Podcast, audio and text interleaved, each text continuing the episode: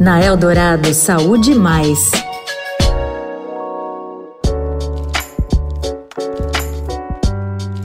Olá, eu sou a Sara Oliveira e tô de volta com mais um episódio da terceira temporada da nossa série especial Saúde Mais. Bom, eu já comentei aqui em outros episódios das temporadas passadas que a pandemia da Covid-19 colocou ainda mais em evidência a importância de uma formação qualificada dos profissionais da área de saúde, né? E o episódio de hoje vai falar sobre isso, sobre a capacitação desses profissionais, né? Isso é fundamental para que a gente tenha um atendimento mais digno e especializado. E a gente vai refletir como é possível melhorar essa formação para criar pessoas capazes de conciliar os avanços da tecnologia com a humanização no atendimento ao paciente. O Milton de Arruda Martins é professor titular da Clínica Médica da Faculdade de Medicina da USP e é especialista em educação médica. Ele ressalta que todo profissional de saúde deve ser um cidadão acima de tudo. Um profissional de saúde, um médico, um enfermeiro, um fisioterapeuta, ele tem que ser um cidadão antes de mais nada.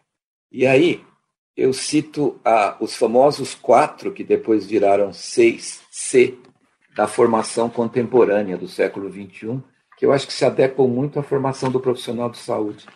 Ele tem que ter comunicação, tem que saber se comunicar com as pessoas. Ele tem que saber colaborar, colaboração, ele tem que saber trabalhar em equipe.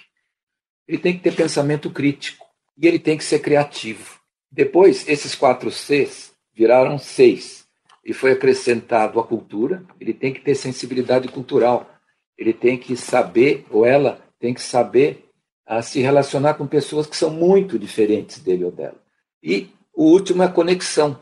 Ele tem que saber absorver as novas tecnologias, sabendo que novas tecnologias bem utilizadas podem melhorar muito o cuidado. Mas ensinar competências socioemocionais, empatia e conceitos afins não é uma tarefa simples.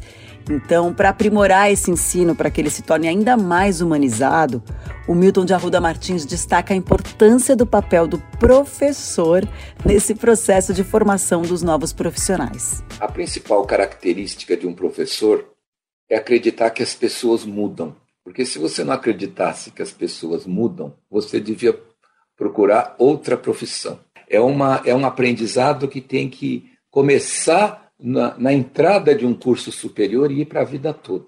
E eu acho que é, uma, é um desafio grande da formação hoje das profissões da saúde. Por exemplo, hoje o Brasil tem 200 mil estudantes de medicina. Né? Alguns entram no curso de medicina com, com muitas habilidades de comunicação, outros têm que aprender. Mas é uma profissão que tem que ser aprendida. É a mesma coisa, eu diria, para a enfermagem. Né? E as pessoas. E, e, eu acho que aí a responsabilidade dos cursos, né? de oferecer muitas oportunidades para que essas habilidades sejam adquiridas. E a coordenadora da área de enfermagem do SENAC São Paulo, Ana Carolina Bering, lembra que é importante a gente considerar que essas competências emocionais não são necessariamente naturais, né? Quando a gente traz as competências emocionais, as socioemocionais, é, é, precisa ficar muito claro que elas não são inatas, né?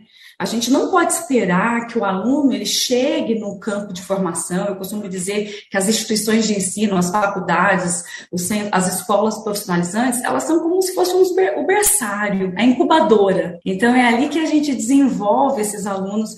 Então acreditar que essas competências emocionais elas são inatas é um grande problema, porque elas são desenvolvidas, treinadas, aprendidas.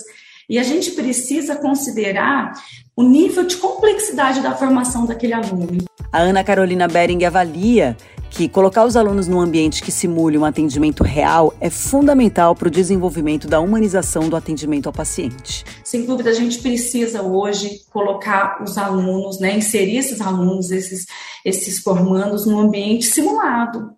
Então, hoje, a gente precisa promover a, a, simulação realística clínica, a simulação comportamental, porque esses profissionais de saúde, eles trabalham em cenários muito em crise, em situações de crise. Né? Então, a comunicação ela precisa ser muito assertiva, a técnica ela precisa estar muito apurada para que a gente tenha um desfecho clínico positivo. Mas como desenvolver? Né? Como transitar num cenário, por exemplo, de má notícia? Como treinar essa equipe multiprofissional para se comunicar assertivamente com essa equipe dentro de um cenário crítico, de uma comunicação, de um prognóstico ruim, por exemplo, de uma criança para a família? Ó, oh, todos esses depoimentos que você ouviu aqui foram concedidos durante o Summit Saúde e Bem-Estar promovido pelo Estadão. E para você ouvir novamente este e os outros episódios de todas as temporadas da série Saúde Mais, aliás, muita gente pergunta, né? Então eu vou repetir: é só procurar o podcast Notícia no seu tempo no seu streaming de áudio favorito. Semana que vem eu volto com o quarto episódio do Saúde Mais aqui na Rádio Adorado. Beijo e até lá. Você ouviu Saúde Mais